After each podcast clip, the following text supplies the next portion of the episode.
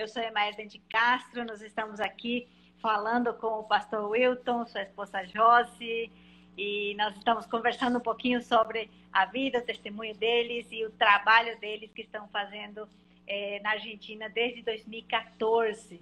Então, pastor, é, só para a gente pegar se a gente perdeu aquela outra que não realmente não, não, não conseguimos salvar, só fala um pouquinho da onde vocês são, nome das suas filhas, dos seus filhos. Amém. Nós somos do Tocantins, somos do Presbitério Norte do Tocantins. Estamos em Buenos Aires tem sete anos. Chegamos em 2014, como disse a Emma, e estamos plantando a primeira igreja presbiteriana em Buenos Aires, Argentina, cidade de Marcos Paz, o entorno de, da Grande Buenos Aires, da GBA. Joia! Josi, e seus filhos? Conta para nós dos, dos seus filhos. Ah, bom, eu tenho três filhos, quase quatro. Outro está em caminho. é a Sara, que tem 14 anos, agora em novembro já faz 15 a Giovana, que tem 13 anos, as duas são brasileiras. Tem o Wiltinho, que é o Wilton Júnior, que é argentino, e ele tem vai fazer quatro anos semana que vem. E agora vai vir a próxima benção, que é a Júlia, e outra argentina, então eu tô com dois a dois. dois a dois. Então vai ser difícil numa Copa do Mundo, hein? Vai ser complicado. Vai ser. Que joia. Mas que bom, né? Nós, quem acompanhou a gente, eu é, é, assisti a primeira parte, que a gente estava conversando um pouquinho sobre o testemunho pessoal deles, né? A empresa que você, os cargos, né, do governo que você renunciou, que você foi plantar igrejas no Brasil, em Tocantins, em Palmas, e, e, como Deus foi trabalhando, tirando tudo isso, né, do seu coração e colocando esse desejo de plantar uma igreja em Buenos Aires, em, na Argentina. Então, nós vamos fa falar um pouquinho agora como é que foi essa chegada de vocês, como é que foi essa, essa, essa primeira impressão e os passos que vocês seguiram para plantar essa igreja. Bom, então, assim, resumindo, né, vamos tentar fazer um resumo. É, nós, eu tive um chamado missionário desde a minha conversão, meus 17 anos, Pensei que já tinha passado o meu tempo depois de casado, depois de ter filhos, e Deus mandou um casal de missionários, uma mulher grávida, com a barriga no pé da goela, como se diz no Brasil, e uma criancinha de colo, né, com eles também, dois filhos, e apenas os vídeos, Deus falou meu coração, qual é a sua desculpa agora, né? Então, foi nesse nesse processo, depois de ter passado muitas outras coisas, que Deus trouxe de volta no nosso coração, não o fogo, porque nunca morreu, mas a, a esperança de que ainda era tempo. E aí foi quando Deus começou a obrar, a trabalhar de formas extraordinárias. Eu não sei entender como que Deus fez isso como esse processo foi acontecendo, mas foi acontecendo de forma extraordinária, inexplicável. Foi da minha força, pela minha vontade. Uma vez uma pessoa perguntou: por que você escolheu a Argentina? Não foi eu que escolhi, não. É, foi Deus que escolheu. Deus escolheu a Argentina, Deus escolheu tudo, o tempo, foi do jeito dele, eu não escolhi nada. Então... E foi importante só a gente deixar aqui gravado também, que foi uma experiência numa visita, um congresso que você participou na Argentina, que foi quando Deus confirmou essa essa experiência de você ter o coração voltado para missões e que seu lugar seria servi-lo na Argentina, né? É verdade. Isso, foi o nosso primeiro contato com a Argentina. Foi um congresso que nós fomos convidados por esse casal, primeiramente para conhecer o pastor deles, nós conhecemos o pastor deles, e o pastor deles foram que me convidou é, para vir a esse congresso. Eu vim com quatro pessoas, quatro ou três? Três. Três pessoas, eu era a quarta, e nesse congresso, os primeiros três dias, não um congresso de sete dias, primeiros três dias eu não conseguia parar de chorar, porque eu já estava impactado pela teologia reformada, Deus já havia mudado muita coisa no nosso coração, e quando eu vi o congresso, eu vi um congresso assim totalmente diferente do que a gente imaginava. É, assim, coisas assim bem, bem bem diferentes mesmo. As pessoas rodando, é, no poder do espírito, entre aspas, é, gritando, é, o pastor jogando óleo, eu estava com um terno branquinho, né, ficou todo manchado o terno. É, essas coisas assim. Aí foi quando Deus falou no meu coração: olha, precisa trazer o evangelho para a Argentina, o evangelho verdadeiro, uhum. puro. Esse evangelho que você conheceu, esse, essa teologia reformada que eu te dei, né? que fez você ser livre de muitas superstições ou, ou, ou enganos, precisa vir também para a Argentina. E foi quando Deus falou muito forte no meu coração, de forma irresistível. Não resisti o chamado de Deus, o envio de Deus aqui para a Argentina, né? Tem fato. E como é, como é hoje essa questão religiosa? Assim, tem, tem alguns dados que queira compartilhar conosco? É, a igreja na Argentina, é, ela é uma igreja muito pequena, pouco expressiva. Você é. anda pela Argentina, você não vê quase igrejas, você não vê igrejas. Para você conseguir achar uma igreja nas ruas de Buenos Aires, você tem que saber o endereço, buscar no Google e caçar a igreja para encontrar. Então, não é igual no Brasil, você vai em qualquer cidade do Brasil, qualquer esquina você vê uma igreja, 10, 20 igrejas, igrejas diferentes, várias. Então, não é assim. Aqui na Argentina são poucas igrejas. Tem igrejas grandes, como Rei de Reis, é, a igreja da, da, do pessoal Nilson. Tem algumas igrejas assim, é, mas são totalmente neopentecostal, não é? É, no Ministério Anacondia, agora o filho de Anacondia está abraçando a doutrina reformada e alguns contatos Sim. com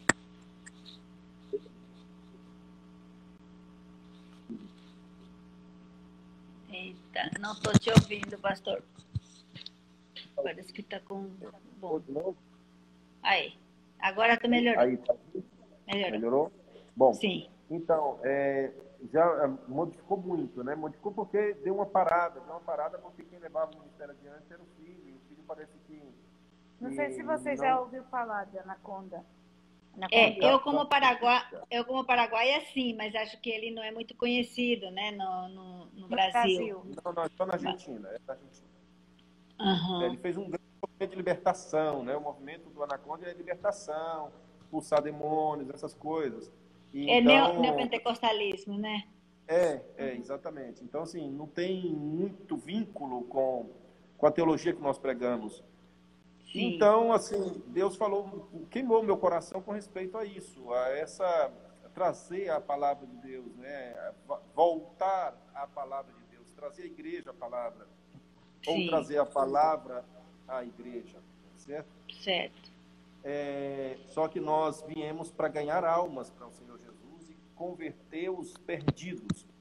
Mas com tudo isso que estava acontecendo, eu, eu no apartamento que a gente estava lá, estava compartilhando com outros três irmãos, eu entrei em crise assim, de choro, né? Comecei a chorar, fiquei três dias chorando sem parar.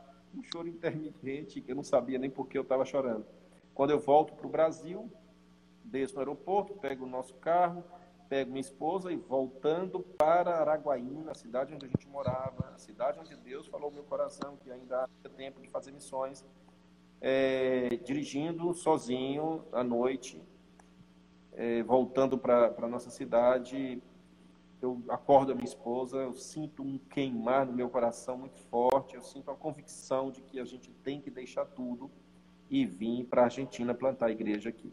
Eu nem sabia que não existia igreja presbiteriana na Argentina, nunca tinha nem notícia disso. Não, não sabia pesquisa, nada Não disso. tinha pesquisado nada. É, não tinha Sim. pesquisado nada, não sabíamos nada disso. Eu nem sabia que nós íamos ser os pioneiros aqui. Não foi algo planejado, pensado. Não, isso foi algo que, que Deus fez e foi assim que aconteceu. E aí eu acordei minha esposa e falei, meu amor, é, vamos deixar tudo isso, vamos para a Argentina? A gente Olha a hora que você, que, que você faz essa pergunta, hein? sabedoria, ó, sabedoria. Olha só, Josi, você foi pego pela palavra na hora. Aí você, como, como você pega, o que, que você pensou quando ele veio com essa proposta, Josi? Eu acho que eu estava meio dormindo, né? E a minha resposta foi só assim: tá bom, vamos. Né? Depois, assim, eu tive conflitos com a vinda da Argentina, não em termos de missão, assim, de sair para evangelizar, mas eu tinha muitos conflitos de vir em questão do idioma, porque esse não é um, eu não tenho dom de línguas, não sou boa para aprender idiomas. Com inglês eu sou, nunca aprendi, né, amor? E, então, assim, eu tinha aquela resistência. Isso aí até aproveito já deixo uma mensagem para as esposas, que os seus maridos têm esse. Se eu posso dizer algo agora ou deixa mais para depois? Pode, pode. não, então, eu não queria vir, não queria vir, que achava que ia ter dificuldade para minhas filhas se adaptar a um país diferente, a um padrão de vida diferente do que elas estavam acostumadas.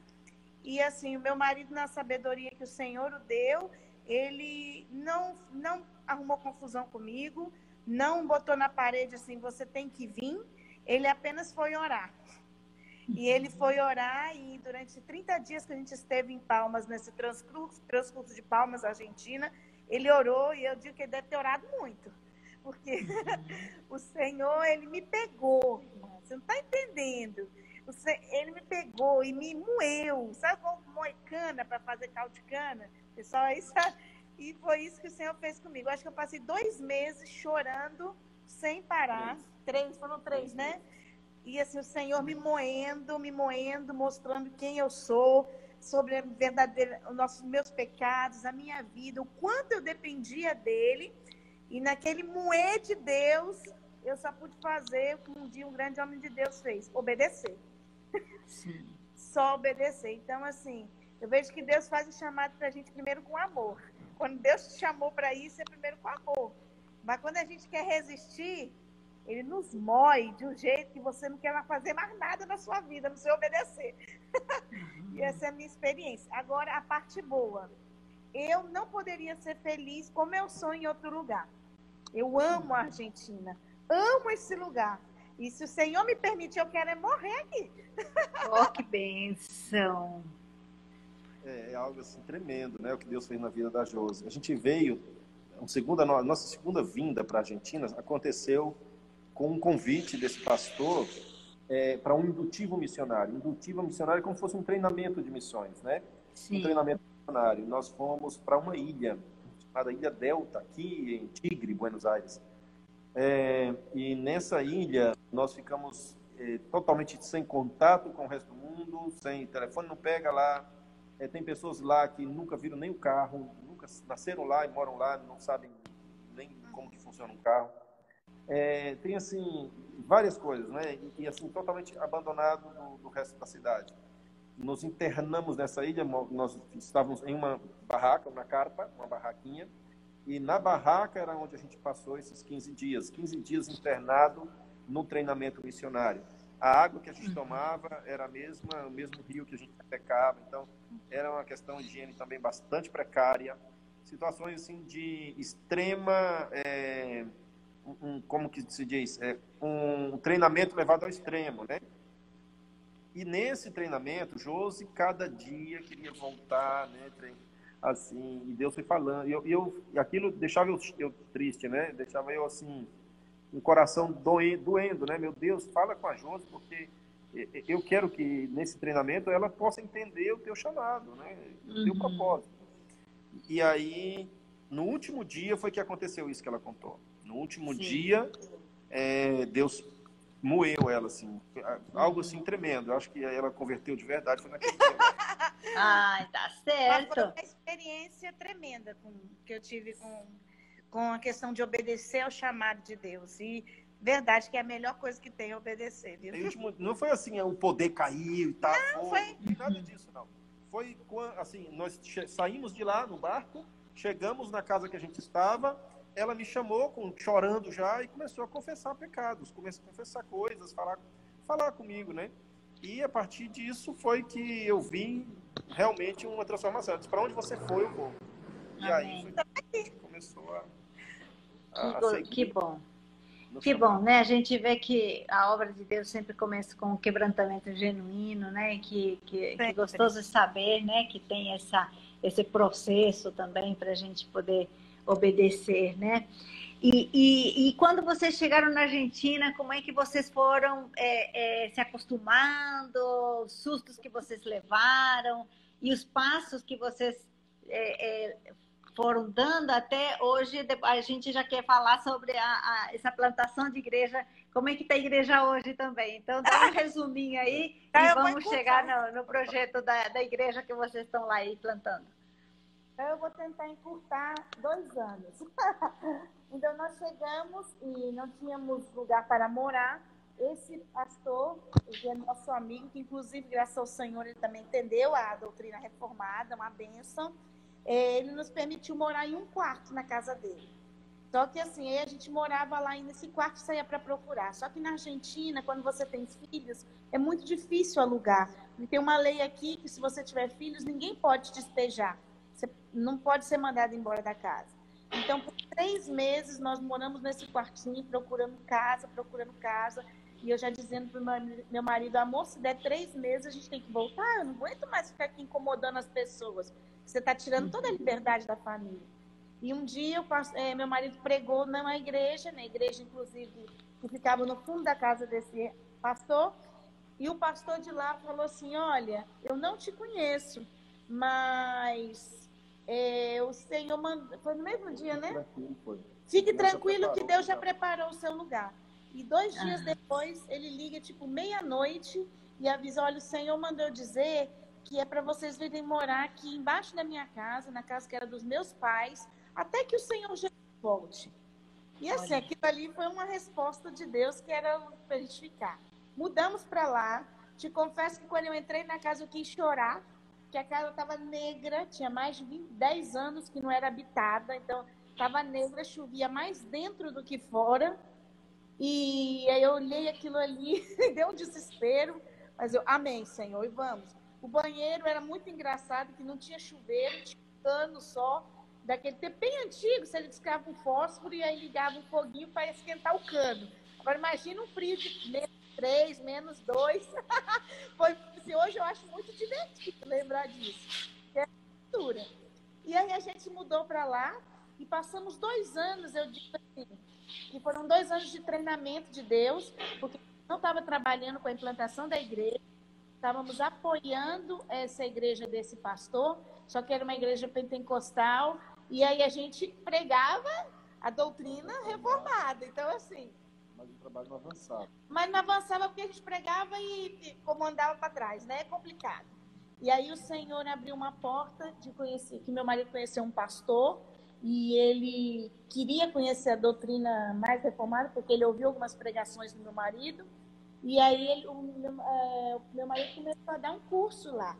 E nesse curso eles entenderam a doutrina reformada e falaram assim: não queremos mais continuar como estamos. Tinha pastora, pastor.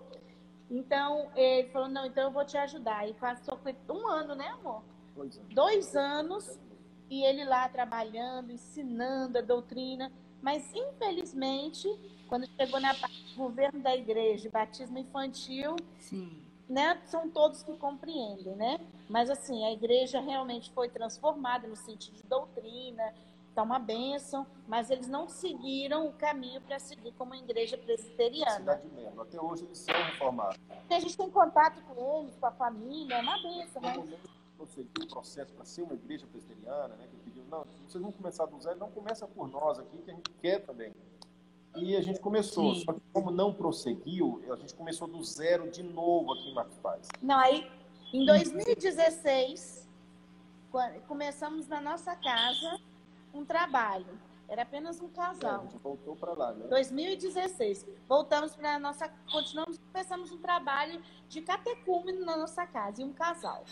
Esse casal levou outro casal, que levou uma mãe, levou a outra mãe. E de repente, quando deu por nós, a gente deu por si, tinha mais de 17 pessoas, 15 é, pessoas. Cheio, a cozinha pequena cheia. Então eles fizeram uma proposta. Aí vai entrar a igreja aqui.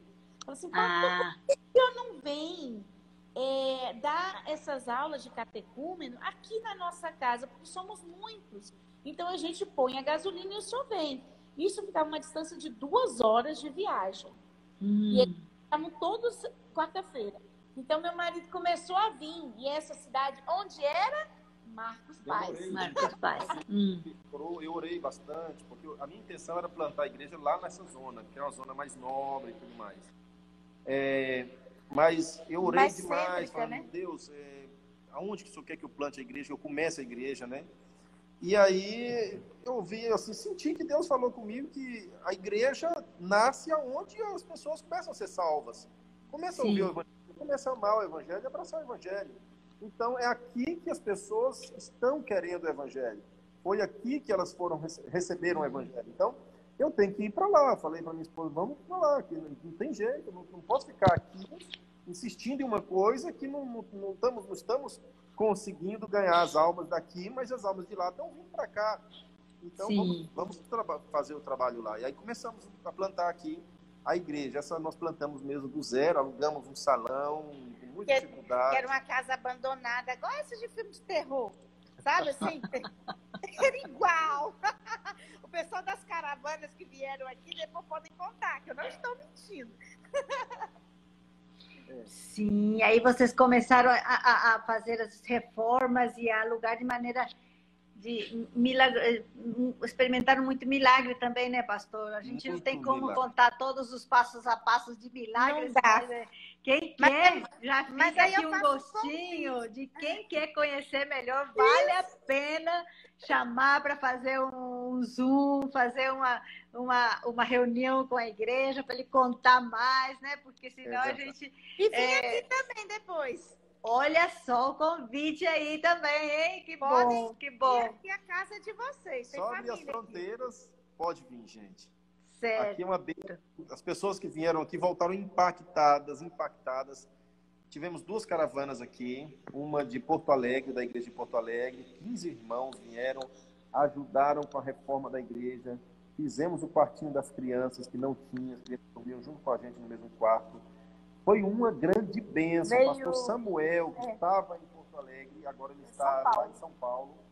Uma bênção, uma bênção. Mas antes deles, vieram 43, um ônibus de 43 irmãos do pé na estrada, irmão Alex, Olha. lá do Espírito Santo. Muitos irmãos do Espírito Santo, a Igreja do Espírito Santo. Foi nós agradecemos benção. demais a Igreja do Espírito Santo, é uma, é uma bênção no nosso ministério, sempre tem nos abençoado. Então, eles vieram com 43 irmãos, 43 irmãos, dentro de um grande ônibus. Gente, foi uma grande Foi lindo, né? foi lindo, né? Aqui, que, que bom, e a gente viu algumas fotos, né, nos, nos, é, nas cartas das reformas, e também uma pessoa muito especial, né, que foi o nosso saudoso reverendo José João, que ah. visitou vocês, ficou impactado, e fala um pouquinho desse projeto do feijão aí, que ele acabou deixando, porque, bom, o senhor já teve outros planos e chamou para a glória, mas ele tinha um, um sonho, um desejo de apoiar vocês na, até na compra do local, reformas aí que precisa ser feita. Fala um pouquinho disso. José João, um grande amigo, um grande amigo, um grande companheiro, um grande amante da obra missionária.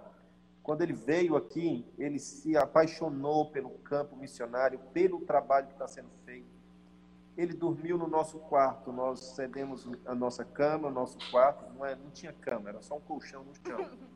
Hoje a gente tem uma cama, hoje a gente tem uma cama porque o reverendo José João falou na igreja, Filadélfia, um dos irmãos da igreja, não lembro bem o nome do irmão, até Mas foi uma minha. bênção. Ele falou, pastor, o senhor, não, o senhor dorme no chão? Não, a gente dorme no colchãozinho aqui em cima do chão. Ele falou, não, não, vamos comprar uma cama para o senhor, escolhe a cama que o senhor quer aí. Uma benção. Eu mandei uma cama, o preço de uma cama mais barata e outra mais cara, e ele falou, não, escolhe a melhor. E nos deu a cama, hoje nós dormimos na cama. Mas pense num grande homem de Deus que foi o reverendo José João, com respeito ao trabalho missionário aqui se ele não tivesse partido para a glória, nós estávamos juntos, lutando nessa plantação da igreja, com a compra do terreno, que é uma grande necessidade hoje nossa. E o, te, e o projeto, né, que ela perguntou? Qual? Como foi Sim. o projeto do feijão? Ah, tá. E o projeto do feijão, é, eu só fiquei sabendo depois que ele foi para a glória, dormiu com o Senhor. Porque quem compartilhou isso para nós foi a irmã Sueli e a, e a Aline, sua filha. Uhum. É, eles falaram para nós que o reverendo José João tinha na gavetinha da, da sua mesinha de luz, né, sua mesinha de dormir, é, uma oferta de escrito Argentina. E também tinha o propósito de plantar os feijões que ele conseguiu lá no Senegal, um feijão muito bom. Colher, Colher esse feijão e toda a colheita do feijão era para vir para a Argentina para a plantação da igreja, a compra do terreno. E nesse processo, antes que ele, antes que ele pudesse completar esse propósito, o Senhor o chamou e o recolheu para a sua glória. Né? Ele se antecipou a nós, a, a, a glória do Senhor. O que, que acontece? A filha dele e a esposa a começaram a levantar esse processo do feijão, a fomentar, olha, o feijão missionário, tudo isso. Fizeram um grande movimento, fizemos vários convites. Fizemos mas, uma live. Uma live, né? Fizemos várias, várias coisas mesmo, mas não emplacou, né? Alguns irmãos eh, compraram, ofertaram. Inclusive tem um irmão aqui comentando, ó, Nonato, que é. comprou é. também. Sim, é. Nilson então, Nonato. Né?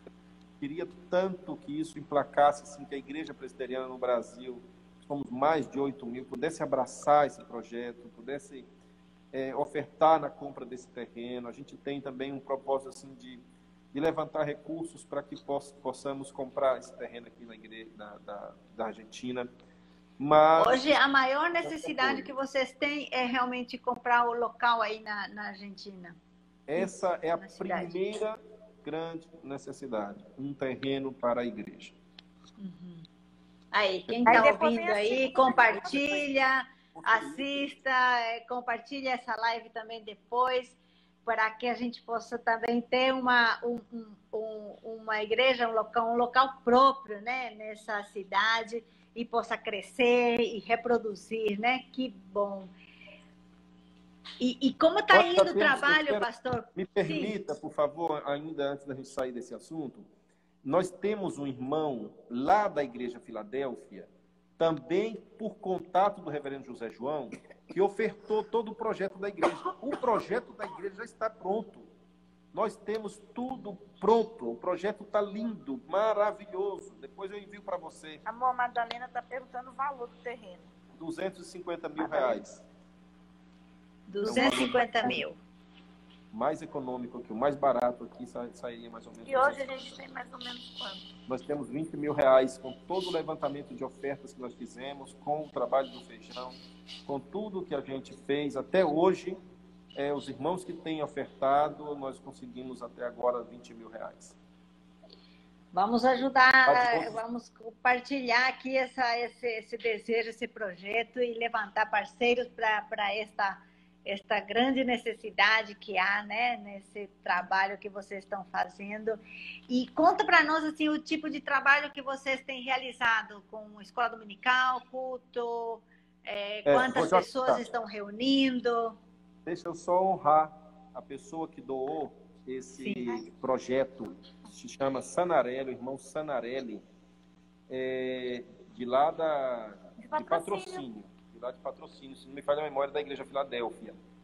A Igreja Filadélfia tem sido uma grande parceira, quero agradecer também de coração.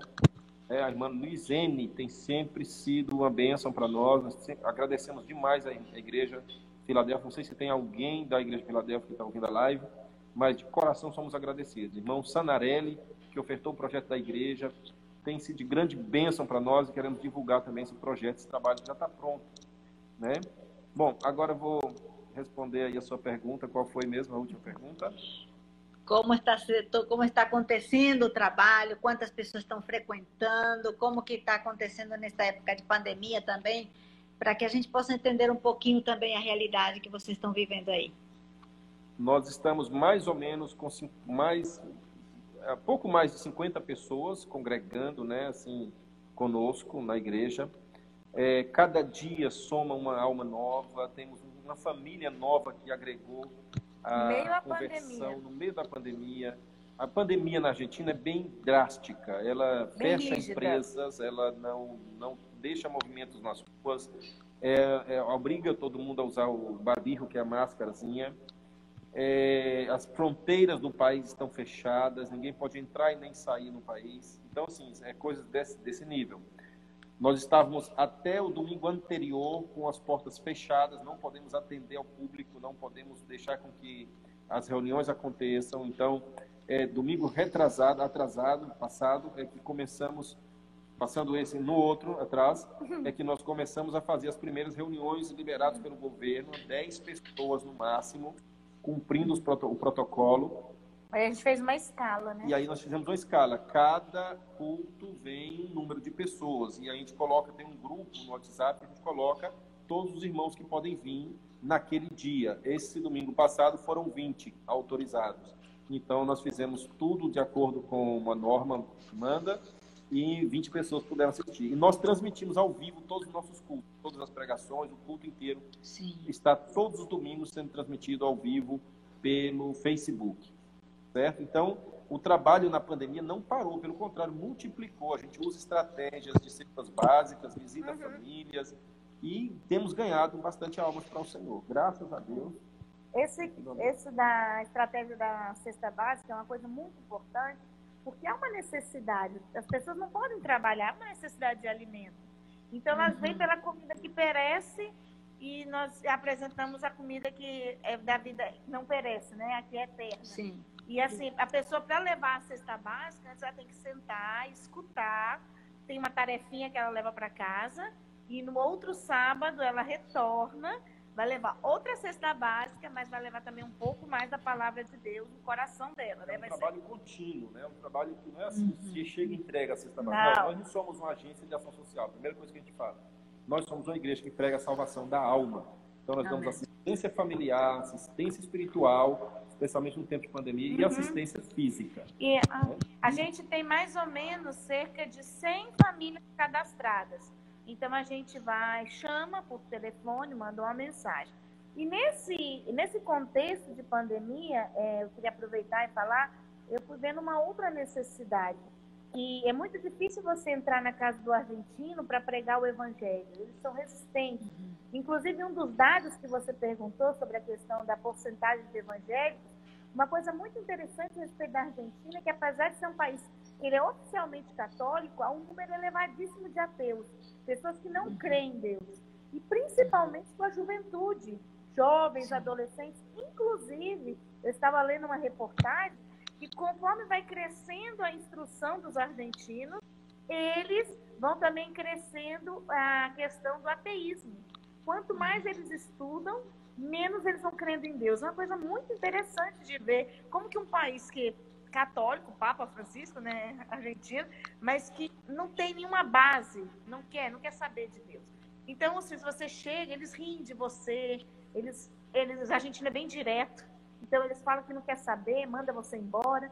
E nesse, nesse projeto de cesta básica, a gente viu uma necessidade, uma aproximação também, através do aconselhamento familiar, não somente espiritual, mas às vezes emocional, porque as famílias são totalmente destruídas, tem mãe que tem cinco filhos, cada um de um pai, não são casados, e já está com outro marido que não é pai de nenhum dos filhos. Então, o Senhor colocou no meu coração, ano passado, a, uma, eu vejo como uma estratégia de Deus a questão de eu estudar, uma necessidade da obra. Então, eu comecei a estudar psicologia. Eu não ia estudar aqui, porque com três filhos, três cachorros, uma obra, Deus colocou no meu coração fazer faculdade, que aqui é muito difícil a questão do estudo, o pessoal que estuda aqui sabe. Foi Deus mesmo que eu tentei fazer ela estudar Ele... vários anos, lá entrou três faculdades. E larguei. e assim, e uma coisa tão. É, nesse mesmo ano, já veio uma, uma família aqui na igreja com uma filha com síndrome de Down, com síndrome de Down, não, com autismo. Não, autismo com Sim. a necessidade, porque nenhuma igreja apoiou eles e eles precisavam de ajuda para saber lidar com isso. Então, assim, Aí a gente veio, assim, não, eu ainda não sei nada, mas eu estou aprendendo e já tem trabalho. Então, assim, estamos com esse projeto. Aí, a Fernanda, que está na base, trabalhando na base, já está terminando psicologia. Aí, Fernanda, tem quem Ai, sabe ter um campo aí esperando por você na Argentina. terminando a psicologia aí. Vamos embora. Mas que bom. Que gostoso. E, e, a gente sabe também, ô, ô, ô Josi, que tudo isso é um custo, tem que pagar, né, para poder estudar. Então, se alguém quiser ser, é, é, patrocinar ou, ou, cooperar nos estudos, né? A Josi também, com certeza, estava falando aí, está precisando também para pagar a faculdade, né? Porque não é só para é, o crescimento pessoal, mas é para poder servir melhor nos projetos e na igreja. Que bênção, que bênção. Então, nós vamos é, caminhando para o final, pastor Josi. Eu, vocês querem destacar mais alguma coisa do, do trabalho aí? É, dar uma palavrinha aí para quem está nos ouvindo, para que a gente possa salvar a nossa live e depois compartilhar também com outras pessoas. Bom, é, o que eu deixo assim de mensagem para os irmãos que estão nos ouvindo, talvez tem muitos irmãos que têm o chamado de Deus, têm o chamado missionário, é, e talvez tenha a mesma preocupação que eu tinha, né? Eu ficava pensando assim, como que eu vou deixar minhas empresas, meus negócios, tudo isso, e vou conseguir sustentar minha família, vou conseguir ir para o campo missionário. A esse missionário que a gente conheceu aqui na Argentina, é, eu perguntei para ele assim, como é que você se sustenta lá no campo? Ele disse, não, é o Espírito Santo, pastor. Eu não sei como é, não. Eu falei assim, sim, mas eu sou muito prático, né? Eu digo, sim, mas como que o Espírito Santo faz? De que forma que ele faz? Que, como é que chega o recurso para você? Não, eu não sei explicar, não. É só o de... E hoje, se alguém me perguntar, a minha resposta é a mesma, porque agora eu entendo ele. Não tem como explicar isso. Não tem como. Como que eu estou há sete anos sem provisão financeira, sem autonomia financeira, vamos dizer assim, dependendo de Deus totalmente, e Deus toca no coração dos irmãos, toca no coração de alguém que eu, que eu talvez nem conheço, e envia os recursos necessários. É Deus fazendo a sua obra, é Deus cuidando da obra, Deus não deixa aquele servo fiel na necessidade, na humilhação. É, tem os momentos de provações, tem tudo isso. Você precisa passar pela, pela prova de Deus para comprovar sua fidelidade a sua convicção do chamado. Não vai pensar que ah, é tudo mar de rosas, chegou lá, os irmãos enviam de. Não, não. Eu não considero nenhuma das igrejas. Eh, nós temos duas igrejas só que cooperam com o nosso, nosso trabalho. Eh, os outros são irmãos, são família, uhum. são pessoas assim que Deus fala no coração. É, então, nós não consideramos ninguém como obrigatório. Eu acho que é um, é um, grande problema que às vezes a gente chega no campo missionário e fala assim, ah, a igreja se comprometeu comigo, essa igreja aqui tem 20% da, do meu sustento, ela é responsável. Ah, e no dia que essa igreja falhar, esse irmão vai ficar frustrado, vai pôr a culpa no pastor, no conselho, vai ficar chateado com os irmãos, em vez de ser bênção, o ministério fica uma pessoa angustiada, família falando mal da igreja que não cooperou, e isso está errado. Eu acredito que nós temos que descansar em Deus, entendendo que a, a igreja que se comprometeu não tem obrigação, mas no seu coração, sabe, aquela, aquela sensação, é óbvio que a igreja tem obrigação diante de Deus, mas para você ela não tem obrigação. Ela tem amor, ela tem graça, ela tem carinho, ela tem afeto, ela tem compromisso com Deus para entregar a, a, a oferta. E tudo que vem para nós é como bênção, é graça de Deus. Não é assim, ah, a igreja falhou, ah, meu Deus do céu, que irresponsável. Nunca, jamais jogamos a responsabilidade do nosso êxito no campo em cima de uma igreja, em cima de um irmão que se comprometeu. Nunca, jamais jogamos o compromisso sobre os irmãos. Quem oferta no nosso ministério sabe que nós não ligamos pedindo, não ligamos lembrando, ô oh, irmão, você se esqueceu esse mês, ô oh, igreja, falhou aí e tal, ó, oh, que dia vocês vão mandar? Nunca fizemos isso no nosso ministério, na nossa vida. Nunca, até porque eu sempre fui autônomo financeiramente. E, e foi para mim difícil aceitar a oferta de alguém. Né? Eu sempre dei ofertas elevadas. Então, eu receber uma oferta assim é, é, é algo que Deus me ensinou também a, a, a receber, falar assim, olha, Glória a Deus por essa oferta. Eu te abençoo, meu irmão, por isso. Você está plantando uma igreja, você está conosco aqui no campo. Eu sinto a sua presença aqui cada vez que eu olho o extrato bancário e vejo lá o seu nome na transferência, ou você manda para mim lá pelo WhatsApp. Louvado seja Deus pela sua vida. Não vemos, não culpamos os irmãos, não jogamos obrigação, não. E eu acho que essa mensagem é muito importante para todo aquele que tem o chamado de Deus. Primeiro, Amém. é que Deus provê. Não tenha medo de ir para o campo missionário achando que Deus não vai te sustentar. É Deus que sustenta. Segundo, nunca lance a responsabilidade ou a culpa do seu trabalho em cima de alguém que Deus está usando para ofertar de coração. Uhum. Jamais devemos fazer isso. Né? Cada um sabe da sua responsabilidade. A gente não precisa ficar lembrando da responsabilidade, sentindo mal, culpando. Não, é orar. Cada vez que alguém esquecia de mandar oferta para mim, eu ia para o joelho orar. Amém. Eu sempre vi Deus fazendo tudo na oração. Eu orava e falava, Deus, o Senhor se esqueceu de mim. Ele o Senhor, né, pessoa? O Senhor quer que eu padeça esse mês. É verdade. O Senhor quer Amém. que eu dificuldade, o Senhor quer. Então, Deus, eu vou aprender a depender do Senhor cada vez mais. É, ajuda, manda alguém, Senhor. Se essa pessoa esqueceu, põe no coração de alguém lá para substituir esse recurso que nós necessitamos. E, e, assim Deus faz, é tudo na oração. Né? Caiu o celular no chão, quebrou a tela.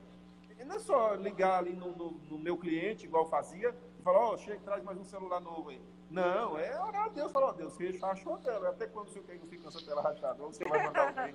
Tá certo. Aprendendo sempre na dependência, a viver nessa dependência do Senhor, né? de Deus. É assim. Que bênção, que bênção. E Josi, o que, que você fala para nós? Bom, em primeiro lugar, eu queria dizer a todos que estão me ouvindo que têm a mesma dificuldade de idioma como eu, que, se possível, aprenda um pouco antes de vir. Porque fica, é, dificulta muito. Dificulta muito quando você não sabe. Apesar da gente pensar que espanhol é igual português, não é. Quando você está aqui no dia a dia, você vê que não tem nada a ver. Então, assim, essa questão de você aprender. Mas em segundo lugar, eu quero também dizer que a Argentina, apesar de ser um país tão pertinho do Brasil, tem uma cultura tão diferente, uma necessidade tão grande de evangelismo quanto qualquer outro país no mundo.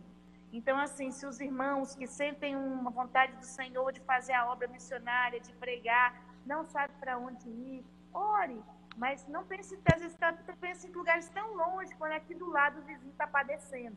E essa é uma realidade na Argentina e realmente as pessoas voltam para casa porque é difícil.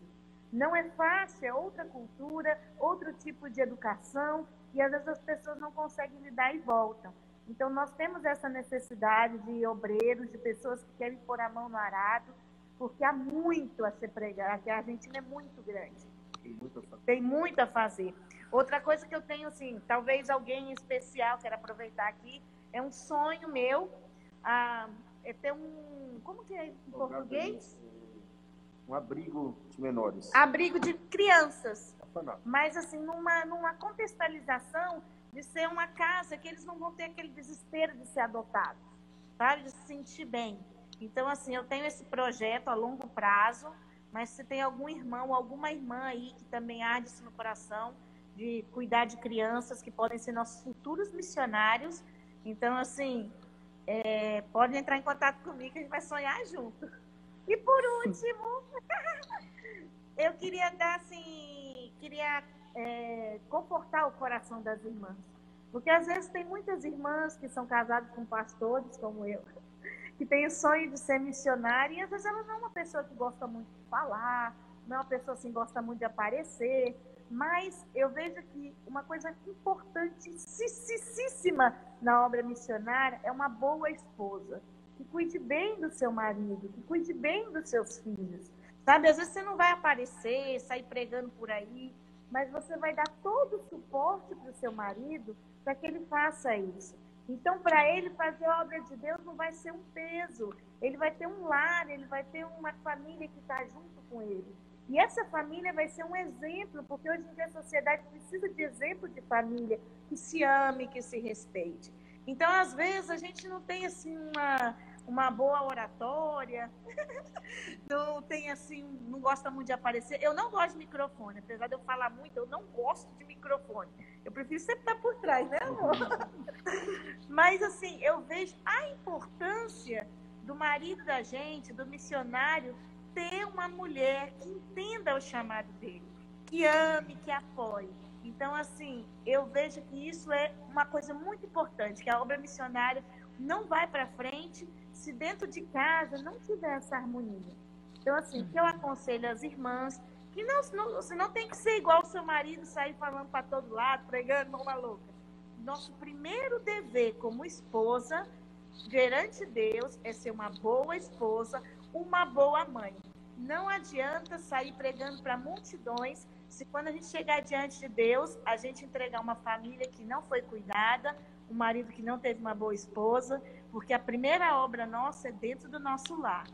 Então, Amém. assim, é algo que eu aprendi e eu quero muito compartilhar, porque quando a gente faz essa primeira obra, as outras vão estar fazendo, ser tão natural e é tão bom.